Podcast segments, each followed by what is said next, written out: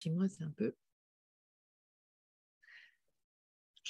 Alors, bonjour. Bonjour tout le monde. Bonjour surtout Hélène, avec qui euh, j'ai la chance de, de papoter une petite heure cet après-midi. Nous sommes samedi. Aujourd'hui, on, est euh, fin, fin octobre. Euh, moi, les choses se sont un peu accélérées, en tout cas depuis un certain temps, concernant notre relation, qui, qui était jusqu'à aujourd'hui virtuelle.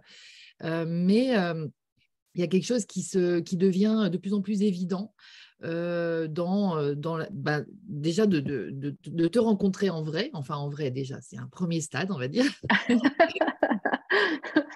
Euh, mais, c'est vrai que, parce que vraiment, il y a, y a, des choses. Bah, écoute, la première fois que j'ai. Alors, bonjour déjà, bonjour Hélène. mais bonjour Lydie. Bienvenue ici. Donc, en fait, je t'ai connue, la toute première fois que je t'ai vue, c'était avec Sandrine de Astro oui. tu vois. Ouais. Ouais. Et, et, déjà, j'ai vu la subtilité de tes interprétations par rapport au tarot qui m'ont beaucoup, beaucoup, beaucoup touchée. Je me suis dit, waouh, là, y a, là voilà, on monte quelques étages là, au niveau de, de, ce qui sort. En tout cas, pour moi, hein, ça parlait vraiment à mon âme beaucoup. Et, je, voilà, et puis petit à petit, je sentais, hein, c'est mon vécu, tu vois, de, connexion par rapport à toi, parce que tu inscrit sur ton compte Instagram à l'époque, et j'ai, je me suis dit, que tu avais un secret, il y avait une sorte de truc qui se tramait en fait à ce moment-là pour toi dans ta vie et je me disais mais je suis bien impatiente de savoir ce que c'est parce que je sens que ça va m'intéresser quoi. Et puis euh, et puis est arrivée euh, l'histoire du code Sophia. Alors via tu vois, l'Amérique, là, euh, tout ça. moi, j'ai été très, très, attirée pour aller euh, chercher ce livre et puis suivre tout ça et passionnée par les lectures, les méditations et tout. Les découvertes aussi parallèles. Et puis tout d'un coup, je m'aperçois que euh, bah, toi que je suivais, tu vois, tranquillement, bah, ça avait l'air d'être euh, un autre chemin, mais assez proche quand même. Tu parlais de la Sophia, tu parlais de... Voilà. Et ça, ça a été euh, pour moi donc une, une sorte de quête, tu vois, pour, je me suis même rapprochée de, l'école de Séverine, parce que grâce à toi, j'ai pu... Alors tu vas pouvoir peut-être nous en parler de tout ça. Toujours est-il que moi, j'en suis là. Là où j'en suis, c'est que j'ai pris ta formation je suis en plein cœur de, l'union sacrée. J'ai fait l'expérience de cette superbe formation, donc bravo déjà, parce que tu as un, côté pédagogue, mais incroyable, et j'adore ce que tu nous partages là-dedans. Moi, je découvre plein de choses. Vraiment, c'était le moment euh, pour moi de te rencontrer, tu vois, donc merci, un énorme merci. Et puis alors, ce qui a été très marrant ces dernières semaines, c'est que moi, fin... Euh, fin septembre, je suis, euh, j'ai voulu marquer le, la Saint-Michel le 29 septembre. J'étais en Angleterre pour aller reconduire ma fille Violette qui habite là-bas. Et, je me suis dit, je vais aller à Glastonbury. Et puis, à partir de ce moment-là, je suis revenue en France.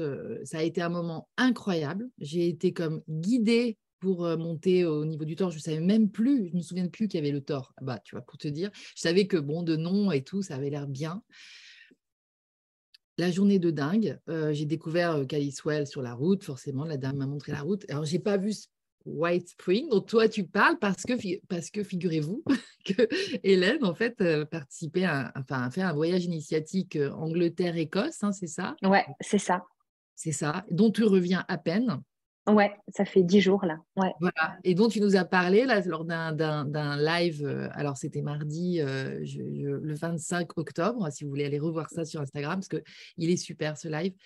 Moi, il m'a trop donné envie de prendre le train euh, Glasgow-Auban. C'est clair, je vais me faire ça, un de ces quatre. Enfin voilà. Est-ce que tu pourrais, Hélène, du coup, nous parler de, ton cheminement, même, même, tu vois, de cette, de cette bascule. Bon, t'en parles un peu dans ton live d'hier. Pour le coup, tu en as fait un aussi, deux jours plus tard. 26, hein, c'est pareil, qui est très intéressant. Mais voilà, te, tu vois, vu de ma fenêtre comme ça, je, me dis, mais on dirait que là, c'est maintenant qu'il faut que ce genre d'enseignement euh, euh, se partage, tu vois, se divulgue. Et puis, tu es tellement comme nous, en fait. Tu es tellement normal, tu vois, comme fille. J'essaye. ouais, mais tu vois, dans cette, aussi dans cette légèreté, dans cette distance que tu arrives à prendre avec plein de choses et tout, voilà, partage-nous en fait ta belle personne et puis euh, bah, merci, merci beaucoup parce que je sens que ça va faire avancer tout le monde, tu vois, cette bah, connexion. écoute, merci beaucoup Lily déjà de m'accueillir et de, de, m'avoir proposé euh, ce moment d'échange. Moi, je, te, je t'ai découverte euh, il y a quelques années déjà quand je suivais du Lumineuse. et enfin que je, suis toujours et dont j'aime beaucoup les, partages depuis de longues années. Donc, je, voyais un peu qui, qui, qui, tu es. Euh, et, euh, et, ça me fait très très plaisir de, de discuter euh, avec toi et puis avec toutes voilà du coup de partager pour toutes les personnes qui nous écouteront. alors je vais essayer d'être un peu concise, mais c'est vrai que j'ai un parcours un peu un peu atypique, je crois. En fait, moi, je, je, rebondis sur le fait que tu, sur cette expression que, que, tu as utilisée où tu dis que je suis tellement normale, mais en fait, oui, moi, je viens, je, je, viens un peu du monde des, des moldus, quoi. C'est-à-dire que j'ai été prof euh, pendant 17 ans. Euh, j'ai 45 ans aujourd'hui et euh, je, ça fait depuis 2019, donc c'est pas si loin que ça que j'ai quitté l'éducation nationale. J'étais prof d'italien pendant, pendant 17 ans. D'accord. Euh, donc, je pense que c'est ce qui fait aussi, euh, d'une part, mon côté euh, pédagogue qu'on me, qu'on me renvoie souvent et qui me fait toujours très plaisir parce que ça, c'est quelque chose que j'ai vraiment à cœur de, de, garder parce que moi, je suis une enseignante dans l'âme, j'adore transmettre. Ah donc, je n'ai pas été vers ces métiers, ce métier-là pour rien.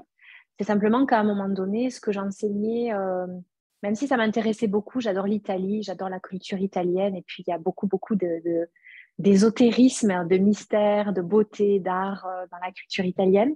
Donc je m'arrangeais toujours pour mettre un peu de euh, d'agréable dans l'utile quand j'étais euh, quand, quand j'enseignais, et puis au plus grand plaisir de mes élèves, je crois. Mais si tu veux, très rapidement, dès que j'étais jeune titulaire, je me suis dit non, ça va pas être possible en fait, je vais pas pouvoir passer 40 ans dans ce bourbier. Waouh. euh, voilà, c'est le système en fait hein, qui, euh, qui m'a vite rattrapée et où je me suis sentie euh, étouffée, hmm. euh, où je me reconnaissais pas. J'avais l'impression de devoir jouer un rôle, de, de, devoir jouer à la fille sérieuse et tout machin, de devoir tenir un discours auquel je croyais pas. Euh, à parler d'une certaine manière à mes élèves alors que j'avais envie de leur parler euh, autrement. Et au fil de toutes ces années, euh, je me suis autorisée en fait à prendre de plus en plus de liberté finalement dans, dans ma classe et à, à être authentique.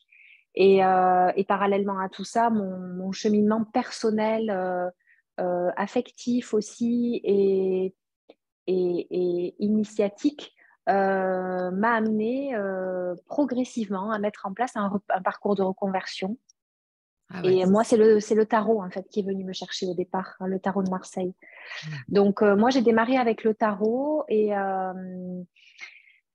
j'ai créé mon école en ligne en 2019 qui est, que j'ai appelée Tarot Sophia. Donc, tu vois, la Sophia, elle était déjà là avant même que je comprenne et que je conscientise pourquoi.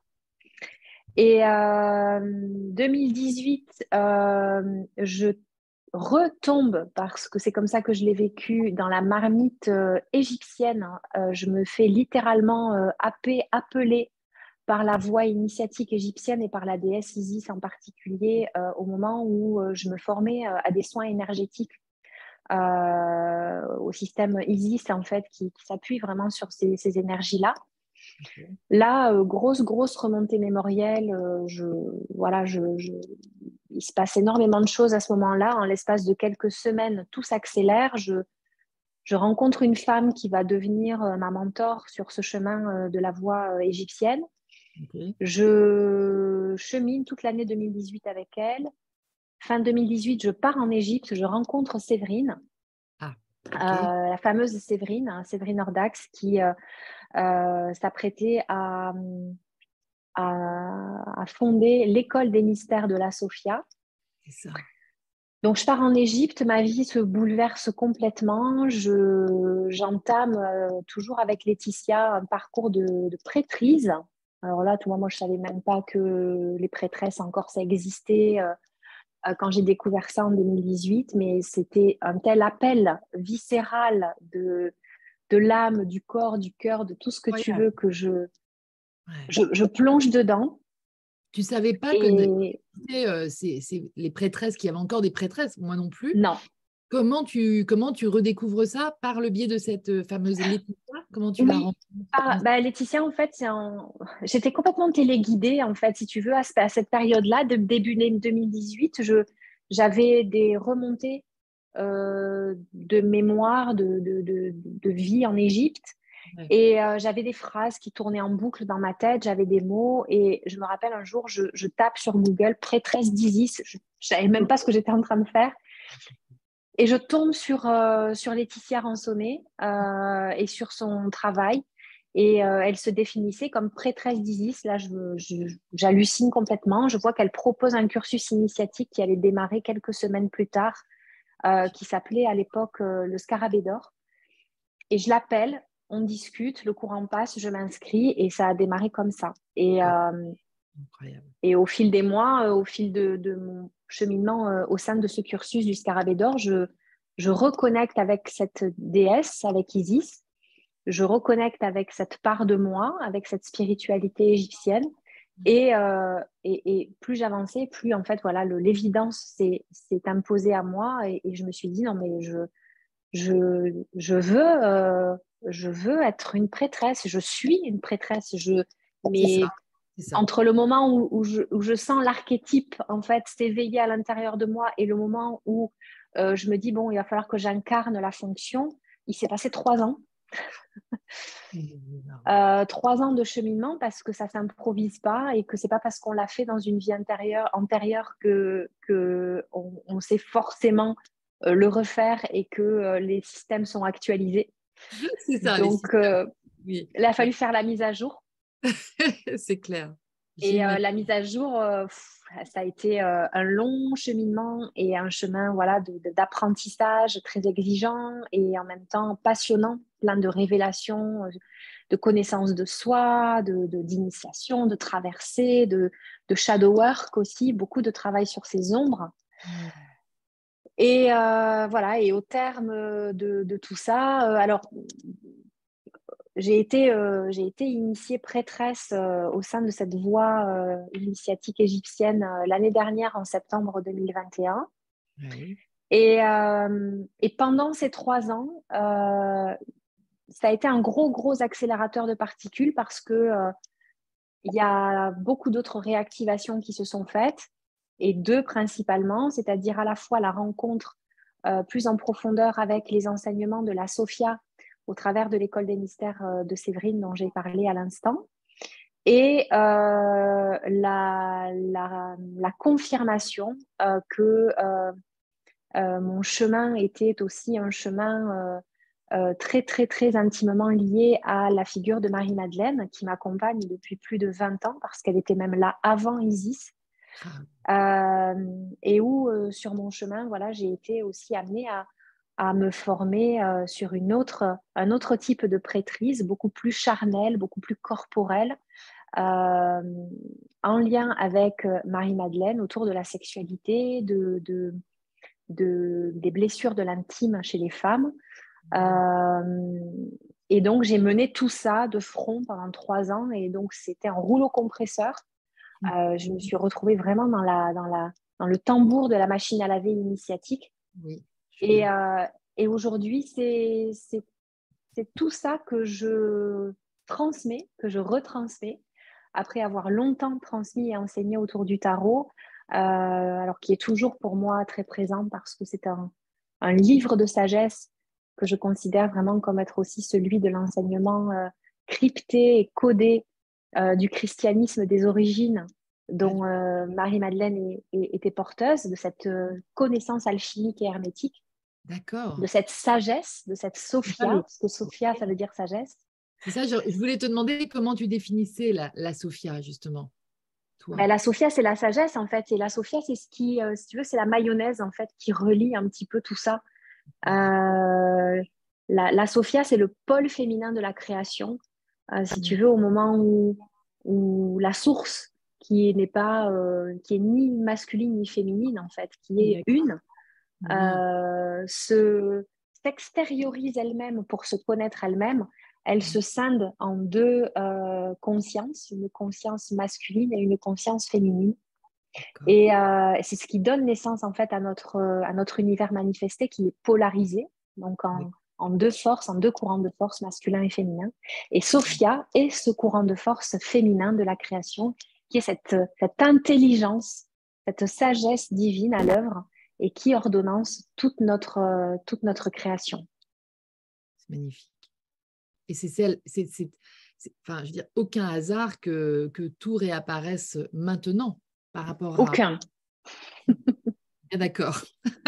Aucun hasard parce que nous sommes dans une époque. Euh, alors, je ne suis pas la première ni la dernière à en parler. Hein, ça, ça a été annoncé par euh, mm. de, très anciennes civilisations, que ce soit les Égyptiens, les Mayas. Euh, on sait que depuis 2012, on est, on est entré dans une phase de, de, notre évolution de l'humanité bah, qu'on appelle voilà, le, le grand shift, l'ascension, le grand changement. Enfin voilà, euh, chacun il met les termes qu'il veut. Mais c'est ce passage de l'ère des poissons à l'ère du verso euh, et que euh, la résurgence de toutes ces sagesses, de ce grand féminin, de cette Sophia, de ces valeurs féminines, mais dans un équilibre avec le masculin, euh, réapparaît justement à ce moment-là parce que c'est un des enjeux euh, évolutifs de, cette bascule euh, vers l'ère du verso. Donc, c'est du timing divin, tout ça. Timing divin à fond, complètement. Mm. Toutes ces sagesses donc, qui émanent de la Sophia, donc en fait, c'est ça, la Sophia, en fait, ben, Isis, c'est la Sophia, Marie-Madeleine, c'est la Sophia, tort, c'est la Sophia. On a aussi bah, justement connue, et moi, moi, je la connaissais déjà pour être allée euh, en Asie et tout ça, mais euh, Guanine, euh, c'est la Sophia. Et du coup, ces, ces choix-là, toi, tu dis, c'est vraiment ton intuition qui t'a emmené vers Isis, Marie-Madeleine. Mais mmh. voilà, en fait, peut-être beaucoup de femmes sont-elles, je, dis beaucoup de femmes, il y a aussi des hommes, parce que tu disais ça avant-hier, oui. n'oublions pas non plus, parce qu'ils ont quand même un petit peu été abîmés aussi par ce déséquilibre dont nous sortons à peine. oui, on est, et on n'est même pas encore sorti complètement. c'est pour ça, je dis, on est vraiment dans le processus. ouais, on est complètement dedans, ouais. ouais. Dedans ou à peine, quoi, ouais, ouais. Mais mm. je, voilà, c'est, toi, tu dis, elle est vraiment venue me chercher. C'est, vrai que Marie-Madeleine, on entend énormément parler en ce moment dans, plein de, circonstances, plein d'intervenants sur Internet, mais aussi, tout, le monde y va, etc. À la Sainte-Baume, là, moi, je n'y suis pas encore allée, mais c'est aussi quelque chose qui se programme, voilà. Donc, c'est ça, ce sont des, parties de la Sophia. La Sophia, c'est... Oui.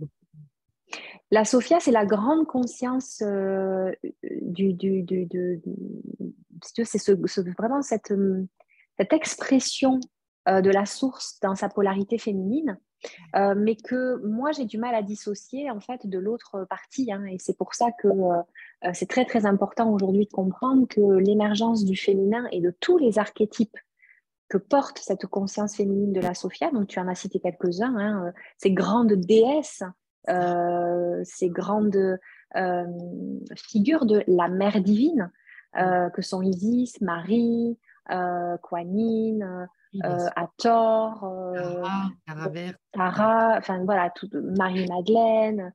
Bien sûr. Euh, tout ça, ce sont des facettes de ce diamant, en fait, que, mm. qui constitue la Sophia, mais qui ne se pense pas en dehors de son pendant masculin.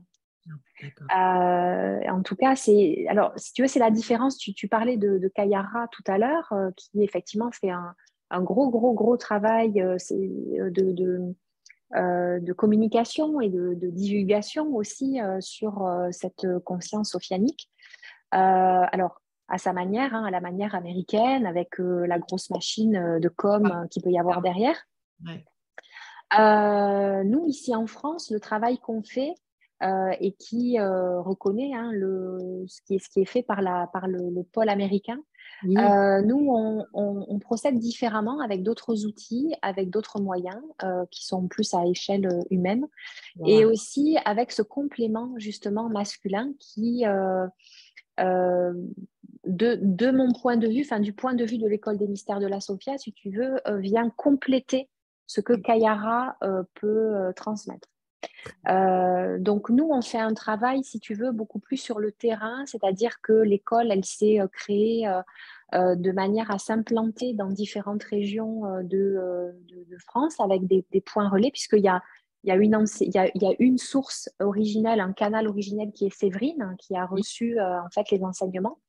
Et elle a formé et initié, et elle continue aujourd'hui d'enseigner euh, euh, à différentes personnes pour constituer une équipe d'enseignants de points relais pour que, à notre tour, nous, nous puissions initier, sensibiliser en fait les gens qui se, qui se sentent appelés par tout ça à ces mystères euh, de la Sophia et, euh, et pas que. Il y, a, la Sophia, mais il y a aussi toute cette conscience masculine dont on a tellement besoin aussi de la, de la renouveler, de la régénérer sur des bases différentes. Donc, euh, nettoyer, libérer de tout ce, ce, patriarcat qui a fait autant de mal aux femmes qu'aux hommes, hein, parce que tu l'as très bien dit et souligné, les hommes ont été abîmés par cette masculinité toxique et, euh, et par toutes ces croyances-là.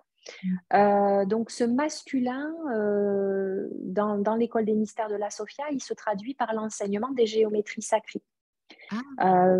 puisque, si tu veux, notre univers est, est, un, est, avant tout géométrique. Le, le, langage de l'univers est mathématique et géométrique, et que tout ce qui sous-tend la matière euh, à l'origine est une géométrie. Donc, ça nous permet, si tu veux, de contourner aussi tout ce qu'on appelle les égrégores. Euh, alors, un égrégore, c'est ni bien ni mal, c'est simplement un gros réservoir de croyances hein, où tout le monde va venir projeter, en fait, euh, ben, son, sa propre, son propre filtre de perception. Et en fait, quand on se connecte euh, à un égrégore. Par exemple, tu parlais de l'archange Michael tout à l'heure, mais quand je me connecte à l'égrégore de l'archange Michael, je me connecte forcément aussi à tout, le, à tout ce réservoir, donc à tout cet amas, à tout ce nuage, c'est comme un cloud, tu vois, de, de, de, croyances, de, de perceptions, alors euh, ben, plus ou moins juste, plus ou moins erronées quand je, veux, quand, quand je me connecte à la géométrie source de l'archange Michael, c'est-à-dire à sa fréquence d'origine, je court-circuite l'égrégore mmh. et je euh, me branche sur ce qu'il y a de plus pur en lien avec cette conscience-là. Ah ouais. Et, donc, et, euh, du coup... Pour me connecter, je te pose juste une petite question, mais pour me connecter justement à cette euh, géométrie qui représente en fait, euh, c'est une forme en fait, ça va vraiment être un dessin, une forme. Oui. Juste ça. Incroyable. Ouais. Ah. Et donc nous, au, sein de l'école des mystères de la Sophia, on apprend en fait à euh, déjà on, transmet la géométrie euh, dans son visuel et on apprend aux personnes qui viennent nous voir à s'en servir avec sagesse, c'est-à-dire avec Sophia, avec le pôle féminin, parce qu'elle, elle va euh, nous donner la sagesse, et Dieu sait qu'on manque cruellement de sagesse dans nos milieux spiritualistes parce que peut y avoir beaucoup, beaucoup de dérives et de, de, de pouvoir, de, de, volonté de s'approprier les choses sans forcément euh, comprendre pourquoi, comment et, et, et de quelle manière est-ce qu'on peut, on doit se positionner en justesse, en harmonie par rapport à toute la création pour ne pas perturber l'équilibre ah, euh, et, la justesse en fait avec laquelle la source nous a pensé et nous a conçu. Donc, d'un côté, nous, on va, on va transmettre l'outil. Oui.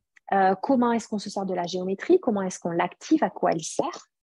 Mais on va aussi aller euh, enseigner la sagesse qui va avec l'outil. Wow. Donc, c'est à ça, en fait, que sert euh, l'école des mystères de la Sophia et c'est notre c'est le sens de notre travail et de notre notre engagement voilà auprès des personnes qui viennent nous voir. C'est magnifique. Et j'adore le principe aussi que, alors ça, ça existe certainement dans d'autres pays, mais je, je, dans, ce, dans cette conscience aussi qu'on a, que nous sommes de plus en plus nombreux à, avoir, en fait, que la France va, va, jouer un rôle important dans, dans, cette, dans ce shift, en fait. Ben, Complètement parfait, cette école des mystères de la Sophia, mais mon Dieu.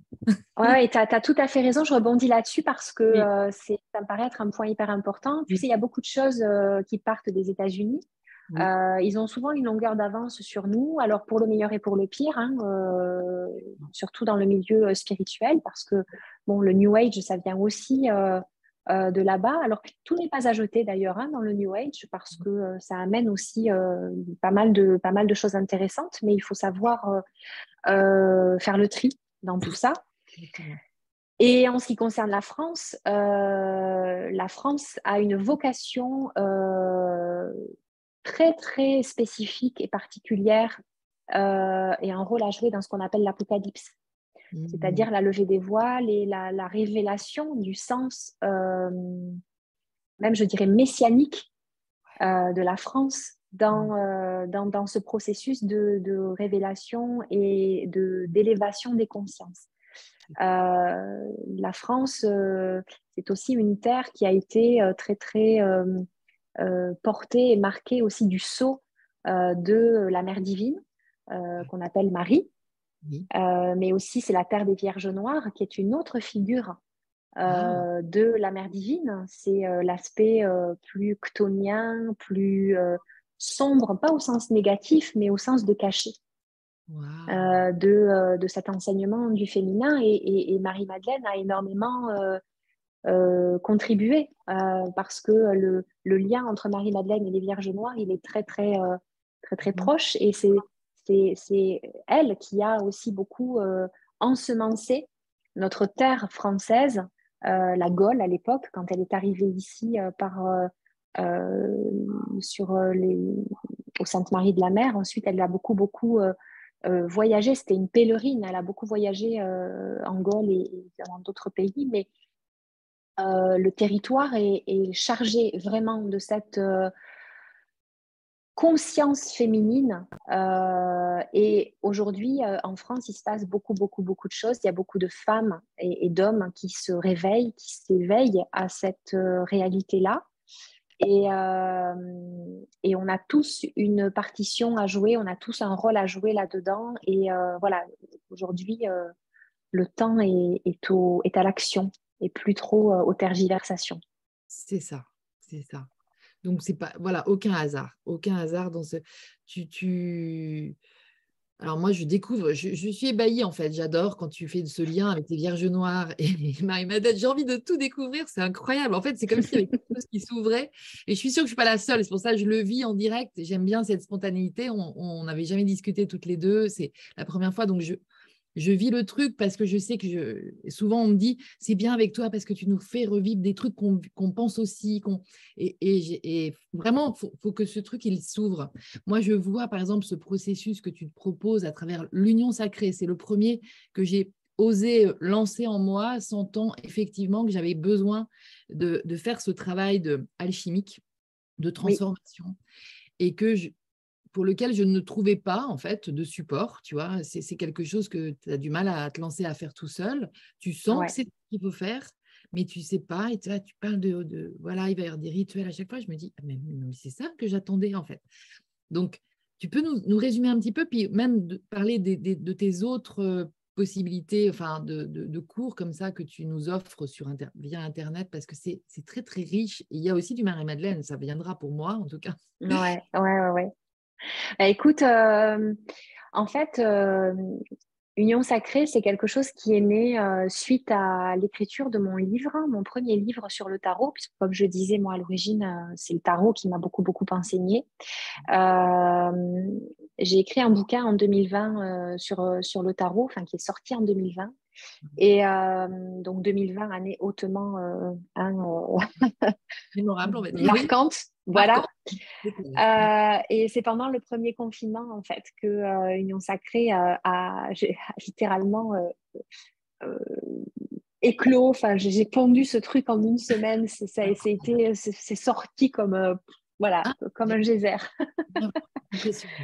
en fait, moi, si tu veux, mon parcours, il a toujours été teinté de cette quête euh, moi, j'ai deux piliers dans ma vie, c'est l'amour et la connaissance. Et mmh. euh, je me suis toujours rendu compte que les deux étaient indissociables.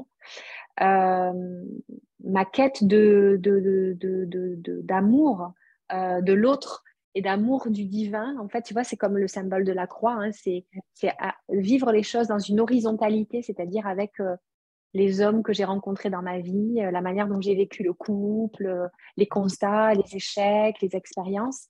Et puis en même temps, cette quête de transcendance, de d'union avec le divin, de retour à la source, de retour à la maison. Et, euh, et en fait, j'ai toujours essayé de chercher à, à, concilier et à réconcilier euh, tout ça, euh, à vivre l'amour divin dans le terrestre et l'amour terrestre dans le divin. Enfin, tu vois, il y avait tout ce truc-là. Et, et pour moi, l'alchimie, en fait, c'est quelque chose qui m'a toujours beaucoup, beaucoup intéressée, mais je trouvais ça euh, hermétique, c'est le cas de le dire, et complètement incompréhensible. Et euh, il y avait quelque chose qui m'appelait très, très fort là-dedans, mais je ne comprenais pas comment l'utiliser concrètement. Si tu veux. Moi, je ne me voyais pas euh, me faire un labo avec des tubes, des machins et tout ça, et essayer de transmuter du chloromorphe. mort. Je, je sais que c'est une voie, hein, euh, c'est une façon, l'alchimie opérative, mais moi, je me sentais plus attirée par l'alchimie intérieure et spirituelle. Complètement. Alors, le tarot m'a beaucoup appris là-dessus et Jung m'a beaucoup euh, enseigné aussi euh, la lecture de, de, Jung et puis l'étude de ses travaux. J'ai fait beaucoup, beaucoup de liens dans mon bouquin, en fait, sur les liens entre les archétypes du tarot, Jung et l'alchimie. C'est vraiment tout le cœur de, de mon travail dans le tarot de l'unité. Et je me suis dit, mais en fait, c'est ça la clé euh, pour. En fait, c'est le creuset alchimique, c'est moi, c'est toi, c'est nous, c'est chacun d'entre nous. On est les alchimistes et, et, et, et le creuset à l'intérieur duquel on, on, fait le travail alchimique, c'est le corps. C'est, voilà. Et donc, comment, en fait, à l'intérieur de moi, je vais pouvoir créer ce, cet or alchimique à partir du plomb. Alors, le plomb, c'est quoi? C'est mes croyances, c'est tout ce qui m'alourdit, euh, c'est tout ce qui m'empêche d'accéder à l'être unifié que je suis. C'est tout ce qui me divise. Et forcément, le masculin et le féminin, puisqu'on est dans un monde polarisé, bah, le masculin et le féminin, dans notre vie concrète, c'est ce qu'on va projeter à l'extérieur, c'est ce qu'on va expérimenter dans nos relations, dans nos relations amoureuses. Et moi, ça a toujours été mon, terrain de jeu favori et, euh, et, en même temps le plus compliqué. Et je me suis dit, bon sang de bonsoir, ce couple intérieur, euh, c'est la clé parce que si j'arrive pas à faire couple à l'extérieur, c'est qu'il y a un truc qui tourne pas rond dans mon couple à, l'intérieur de moi. Et donc, Union Sacrée, c'est vraiment partie de là. Mmh. J'ai élaboré une grille de lecture euh, alchimique autour de ce qu'on appelle les quatre phases du grand œuvre. Donc, la phase d'œuvre au noir, l'œuvre au blanc, l'œuvre au jaune et l'œuvre au rouge. J'ai apposé cette euh, grille de lecture à un parcours que j'ai élaboré et que je propose dans cette formation et qui est destiné en fait à permettre à chaque homme ou chaque femme euh, qui se lance là-dedans de faire son propre grande œuvre et de euh, d'unifier. Alors, c'est jamais abouti totalement et l'ouvrage est toujours à remettre sur le tapis parce qu'on est en alchimie permanente et perpétuelle et que le grand œuvre une fois qu'il s'est euh, bouclé à un certain niveau, eh bien, il recommence. Mais en tout cas, c'est pour donner une impulsion, un guide, euh, un mode opératoire pour que ensuite vous puissiez être autonome et mener vos alchimies personnelles euh, tout seul comme des grands. Voilà, c'est vraiment un mode d'emploi parallèlement à, on va dire, à l'expérience personnelle de transformation. Il y a aussi un process en fait qui est très très bien décrit et qui est très pédagogiquement enseigné. Et ça, c'est vraiment euh, très intéressant parce que, comme tu dis, il y a tout dans ce milieu spirituel. Et c'est ces choses plus féminines d'ailleurs hein, que euh, d'avoir euh, le laboratoire chez soi. Je, pense que c'est mmh. plus féminin encore. Voilà, sont rares. Donc vraiment à être souligné, quoi. Merci. Ouais, puis j'avais vraiment à cœur de rendre ça accessible en fait parce que euh, l'alchimie, ça paraît être un truc euh, pour les initiés, euh, mmh. pour les mecs qui ont ou les nanas qui ont, et d'ailleurs souvent les mecs, hein, parce que c'est, on entend tout le temps parler que d'alchimistes au masculin, mais les alchimistes femmes, c'est bizarre, on, ne les voit pas passer. alors que ce sont quand même les femmes, nous sommes nous sommes des alchimistes, euh, je veux dire, ne serait-ce que par notre cycle menstruel, euh, c'est une alchimie à l'état pur. Hein, donc, euh, voilà. mais moi, j'avais vraiment à cœur de, rendre ça accessible parce qu'en fait, l'alchimie, c'est simple. Enfin, c'est à la fois simple et compliqué, mais on est tous des alchimistes. On passe notre temps à faire de l'alchimie, à mourir, à renaître, à, transmuter, euh, ne serait-ce qu'en digérant euh, tous les jours les aliments qu'on mange. On fait de l'alchimie. Enfin, je veux dire, faut revenir à des trucs, euh, à du bon sens, à de la simplicité. Et c'est pas parce que c'est simple que ça n'a pas de valeur mmh. initiatique. Tu vois, c'est comme si il fallait que ce soit super compliqué pour que ce soit valable ça, ça va très bien avec notre société du, de l'intellect, en fait. On est vraiment dans... Bah, c'est très français, c'est très, occidental. Et voilà. Alors, attention, hein, moi, je suis euh, universitaire de formation. J'adore euh, la masturbation intellectuelle. c'est bon, il y a un moment, il faut arrêter, quoi. Il y a aussi Mais je veux dire, à un moment donné, on se tire une balle dans le pied, tu vois, euh, à trop surélaborer, surconceptualiser, surintellectualiser les choses. C'est ça, c'est ça, complètement d'accord je pense que ça fait partie aussi de ce rééquilibrage aussi dont tu parlais. Exactement, ouais. De réconcilier le corps, le cœur, la tête, euh, parce qu'on a tendance à aussi euh, hiérarchiser euh, tout ça. Hein. C'est-à-dire que ce qui vient du corps, c'est forcément moins crédible que ce qui vient de la tête. Et à la fin, on ne sait plus c'est quoi l'intuition, c'est quoi le mental, c'est quoi l'instinct, c'est quoi. Bon, on est un peu perdu. Donc, c'était une manière de remettre un peu de, de clarté euh, dans tout ça. De simplicité. On est vraiment face mm. à quelque chose de simple, très accessible et puis très riche aussi d'informations. C'est presque historique, tu vois. Tu, tu repars, tu, tu redessines l'histoire telle qu'en fait on l'a euh, intégrée dans nos cellules. Donc euh, il y a une sorte hein, il y a une déconstruction parce que prise de conscience grâce à cette description euh, vraiment bien informé. Et, euh, mais je te dis, moi, je, pareil, je, je, enfin, je sais pas, en ce moment, il y a plein de choses qui remontent. Par exemple, c'est les Vikings, etc. J'avais envie de te poser des questions par rapport à tes tatouages. Oui. Aussi euh, intrigué, tu vois, parce que ça, ça, a été ça a été un processus d'un coup, tu as tout fait ou tu les fais C'est quoi la démarche? Est-ce que ça a un lien aussi avec, avec toute cette histoire? Oui, bah écoute, euh, moi c'est vrai que j'y pense plus aujourd'hui parce qu'ils font tellement partie de moi que voilà, c'est c'est intégré. Euh, mais c'est vrai que je suis souvent interpellée sur mes nombreux tatouages. Alors nombreux, j'en ai pas non plus 50 000, mais c'est vrai qu'ils sont majoritairement situés au niveau des bras. j'en ai un donc ici au niveau de la, de la poitrine. J'en ai un dans le bas du dos et j'en ai deux au niveau des chevilles. Donc, alors, moi, j'ai commencé très tard le tatouage. Euh, j'avais 37 ans. Et en fait, j'ai tout de suite vécu ça comme lié vraiment à, mon cheminement initiatique et à mon éveil spirituel, à certaines réalités. Et c'est comme si à chaque fois que je passais un palier, j'avais besoin de d'ancrer. Alors, avec les deux orthographes. Hein. L'encre euh, comme euh, on va euh, ancrer comme un bateau, tu vois, et puis ancrer aussi avec l'encre du stylo et là l'encre du, tatouage. Ça, c'est ça. Et en fait, chaque tatouage, il y a eu une progression parce que, bon, peut-être le tout premier est un petit peu plus ornemental que les, les, suivants.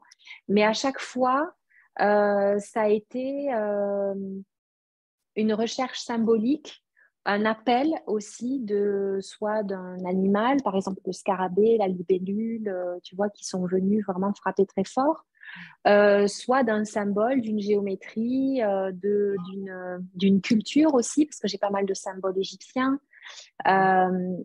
des, petites choses aussi liées au tarot, forcément, hein, voilà.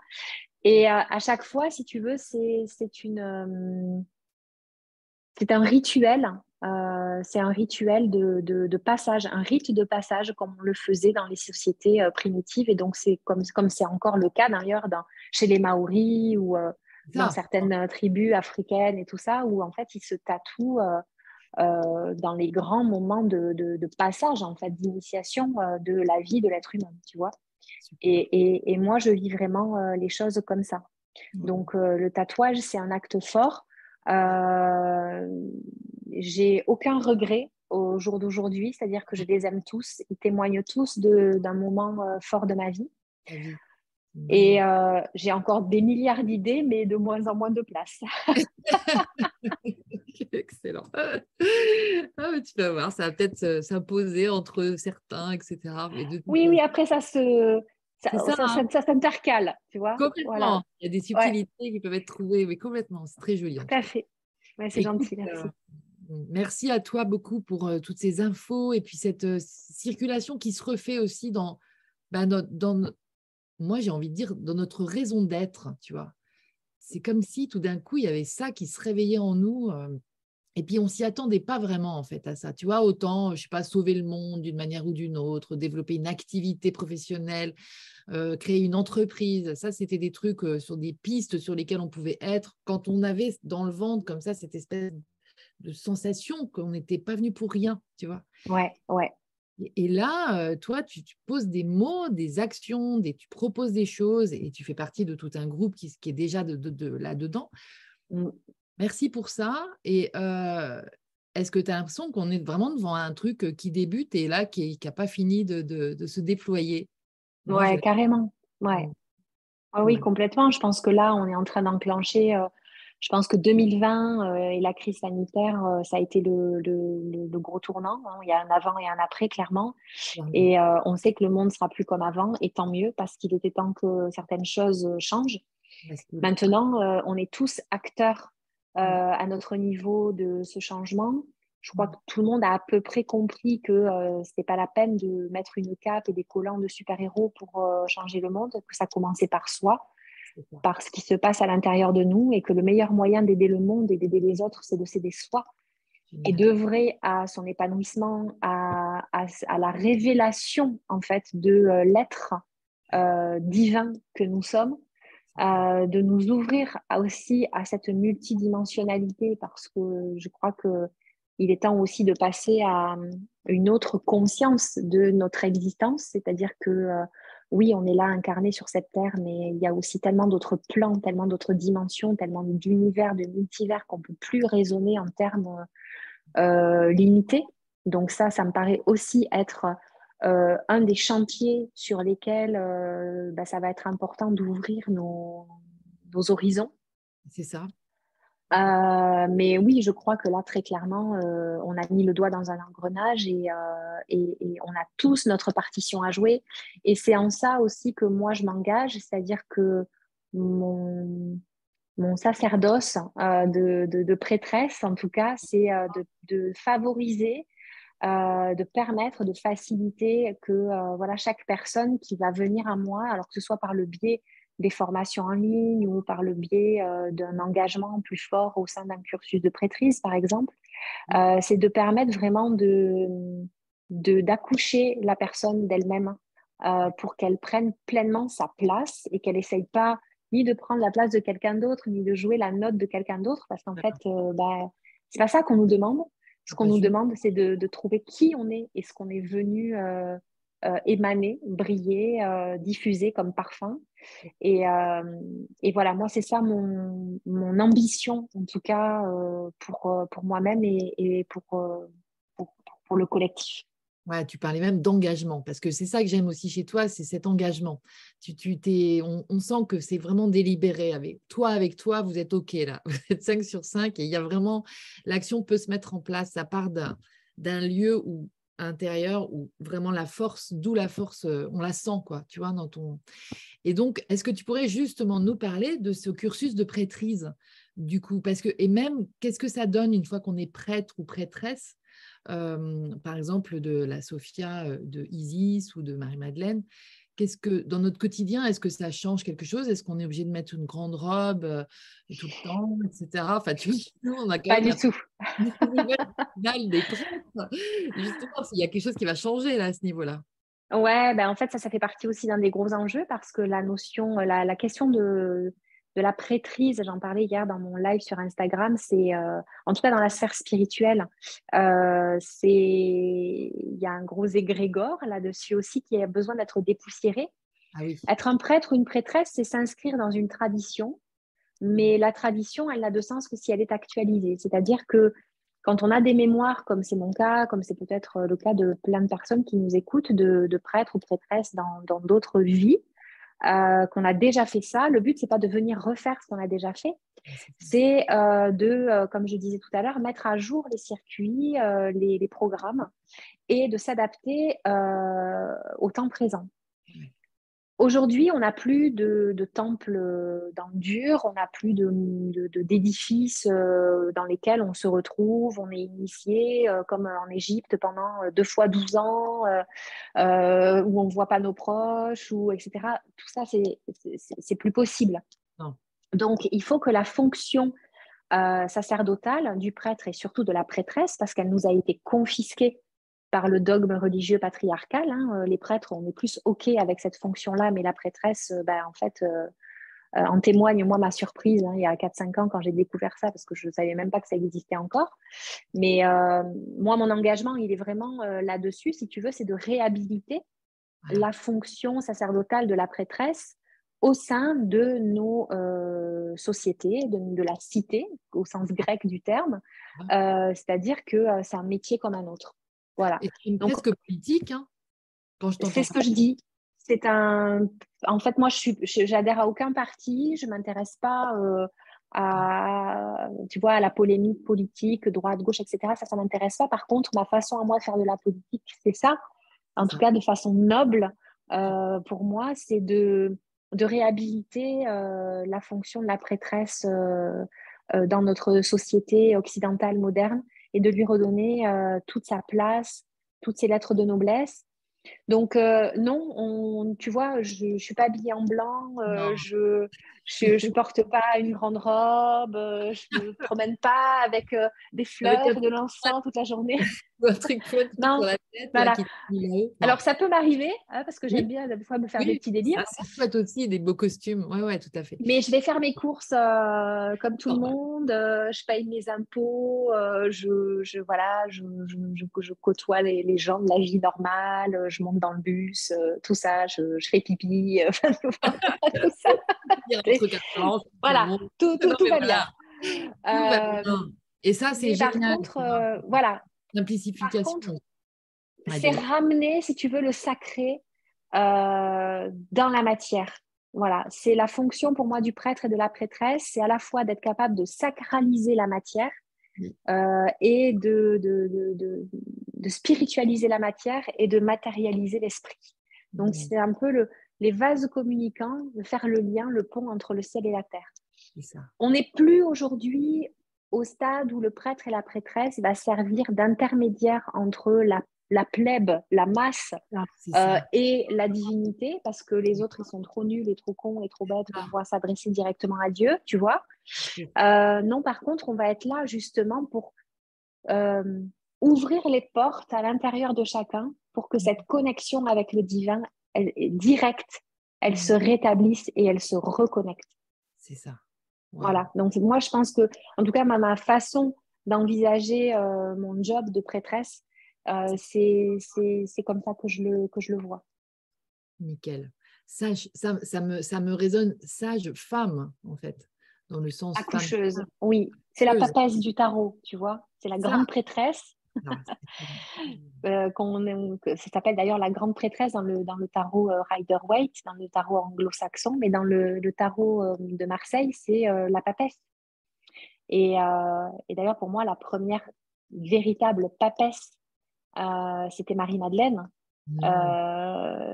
elle a été cette papesse, c'est pour ça qu'elle est, elle est cachée, elle est, elle est voilée, elle est codée dans le tarot, mais c'est que on lui a on lui a entre guillemets, euh, ça pas entre guillemets, on lui a très clairement volé et euh, son, statut, euh, le patriarcat, la volonté politique de domination de l'Église romaine. À un moment donné, c'est allié avec, on va dire, la branche des disciples de Yeshua qui était la plus politiquement compatible avec la volonté euh, de domination de l'époque. Et c'est ce qui a fait que ça a été ce christianisme-là euh, qui a dominé, qui a régné, mais qui, à mon sens, n'est pas le christianisme originel. Et euh, ce christianisme originel, en tout cas, moi, je m'attache à travers mon enseignement et, mes recherches, parce que je fais aussi beaucoup, beaucoup de recherches. J'essaye de, de, réhabiliter ça et de rediffuser ça. C'est ce qu'ont ce qu'ont voulu faire les Qatars. Ils étaient aussi porteurs de ça.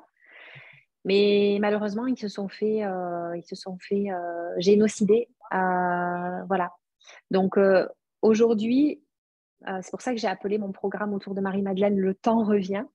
C'est que euh, ce que, par exemple, les Qatars ont essayé de faire, on a la possibilité aujourd'hui de le refaire parce que l'ère du verso, parce que tout ce que j'ai expliqué tout à l'heure, mm. mais avec euh, l'opportunité justement de, euh, de passer outre la chasse aux sorcières, la violence, l'éradication pure et simple de, des porteurs du message Hmm. Euh, voilà, c'est ce qui s'est passé aussi hein, d'une certaine manière en Atlantide. Et...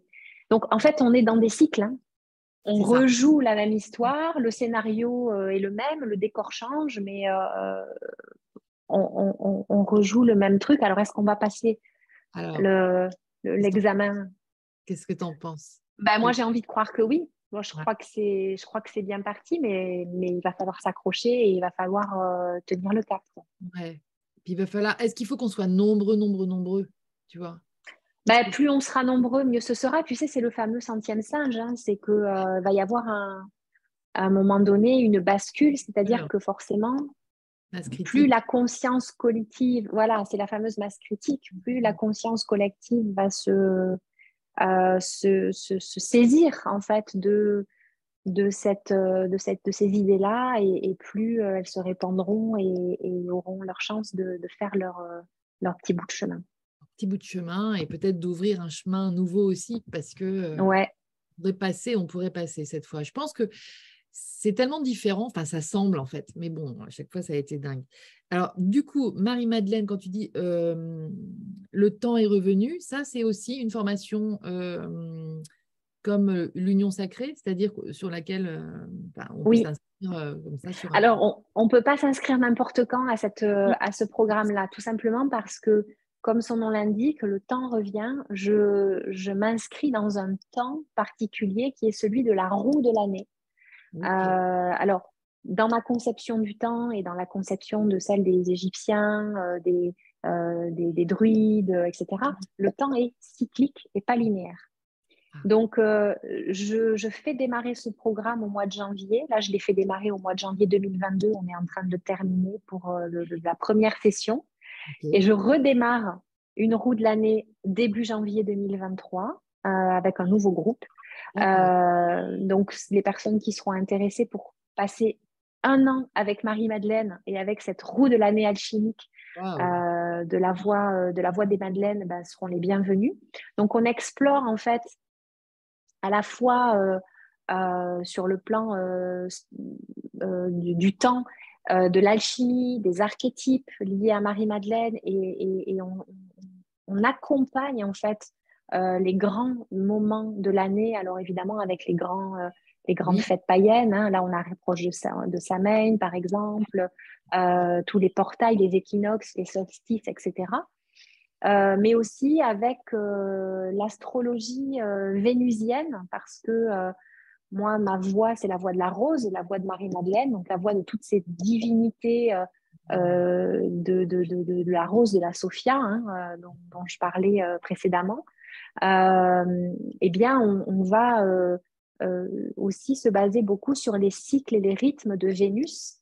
Vénus qui est la, la planète, en fait, l'étoile euh, qui, comment dire, qui régit en fait ces cycles, euh, ces cycles cosmiques ah euh, sur la voie de la rose et, qui est le symbole du grand féminin. Ah, Vénus.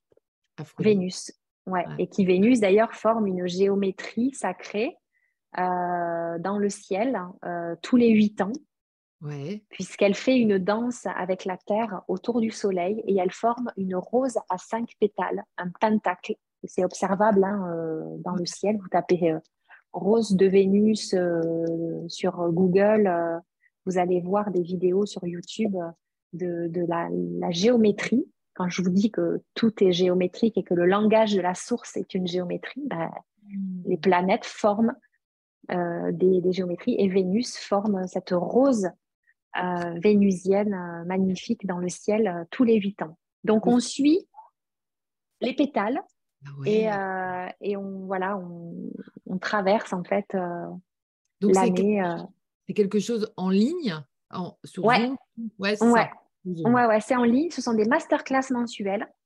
Euh, c'est un abonnement euh, voilà, tous les mois. Euh, vous avez accès à un live que je fais voilà, en début de mois et après au contenu très fourni.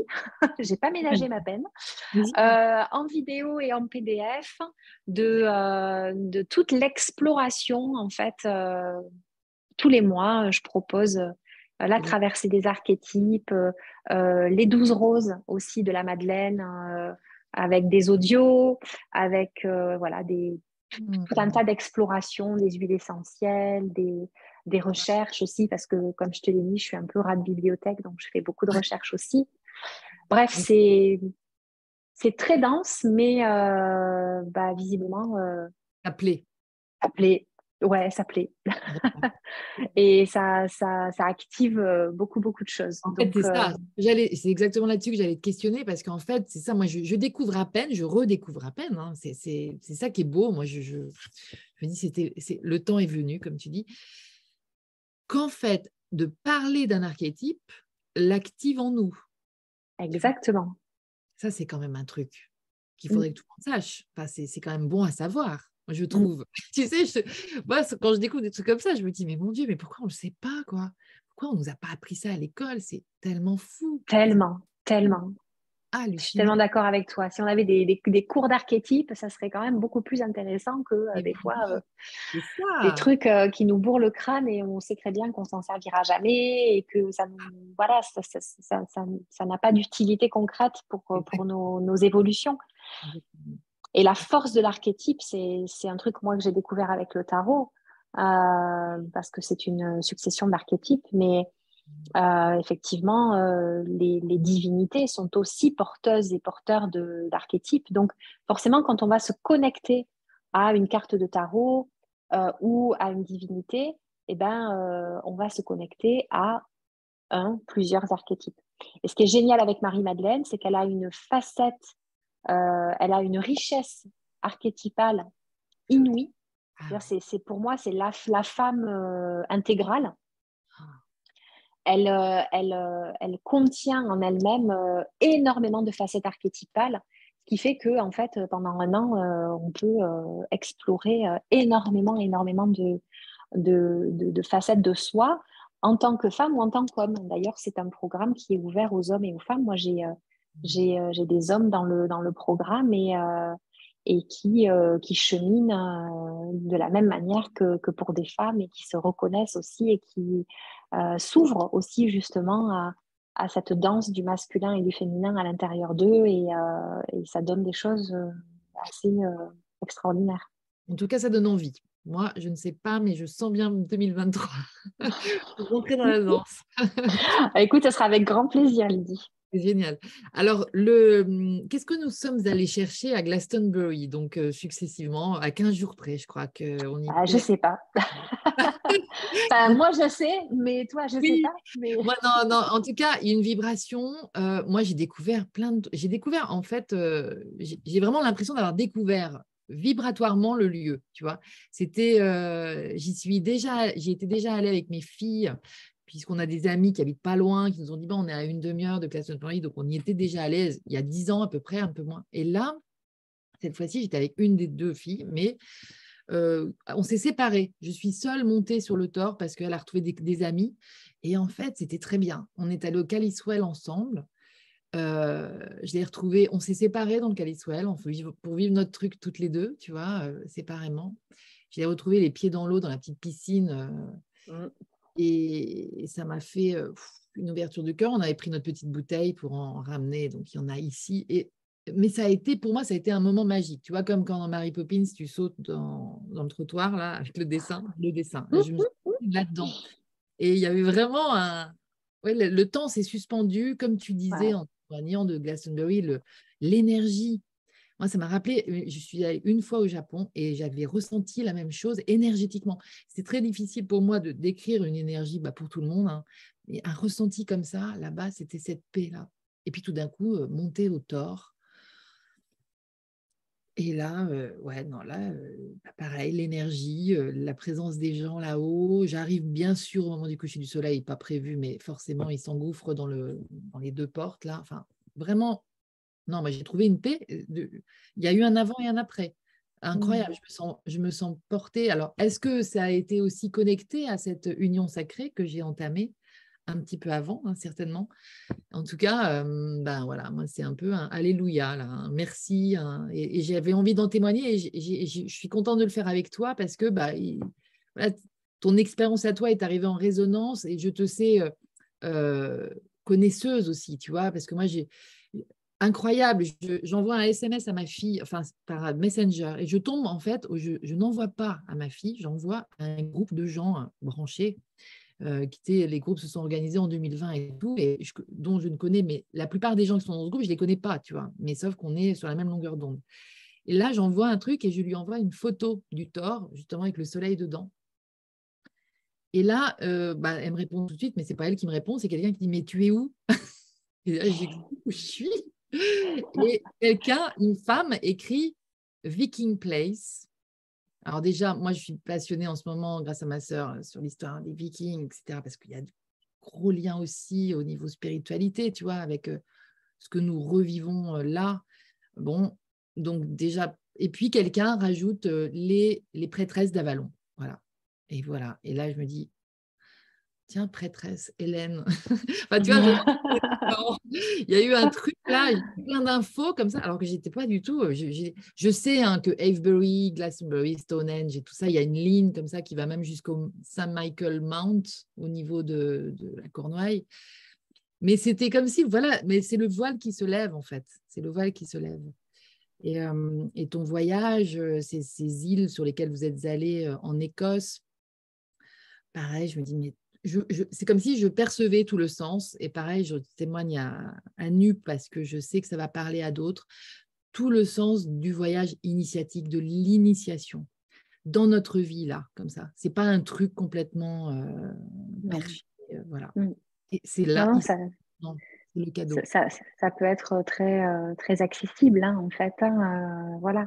Mais oui, je pense que là, tu t'es fait en plus euh, bah, le fait d'enchaîner Caliswell et le Thor, en fait, c'est, c'est aussi euh, symbolique de cette réunion du masculin et du féminin, puisque au Caliswell, on est vraiment connecté avec les énergies de la mère divine et avec cette douceur, cette paix, cette eau.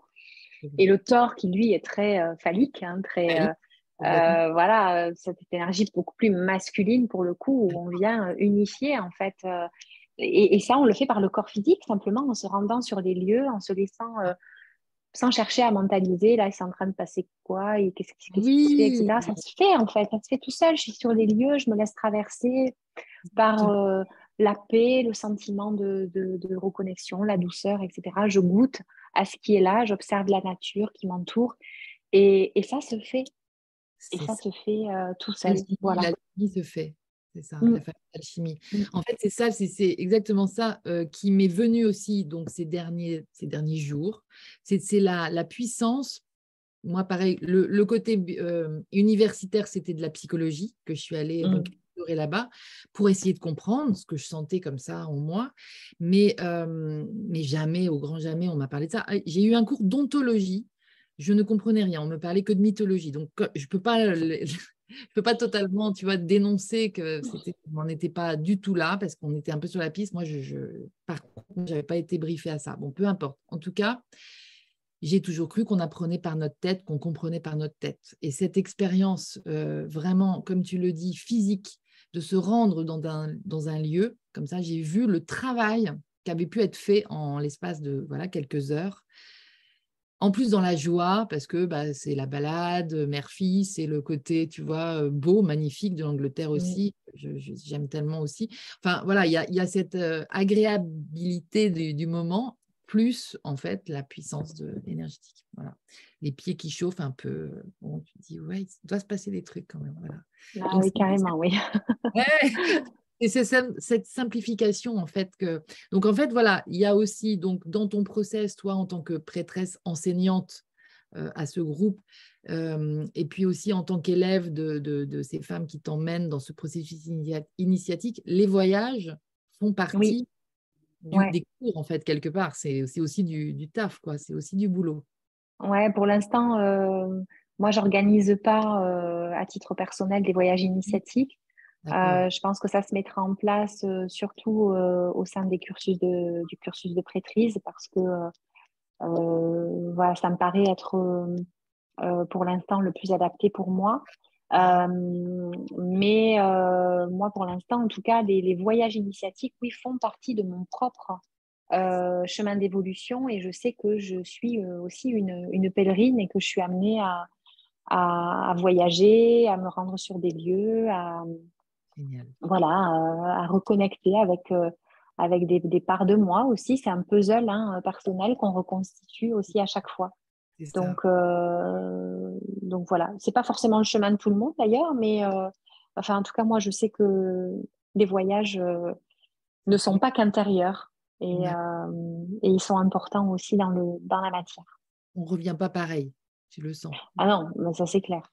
Ah. Tu télécharges, euh, c'est un accélérateur, comme je disais, de, de, de particules. Donc là, tu, tu, te prends une rafale. Euh.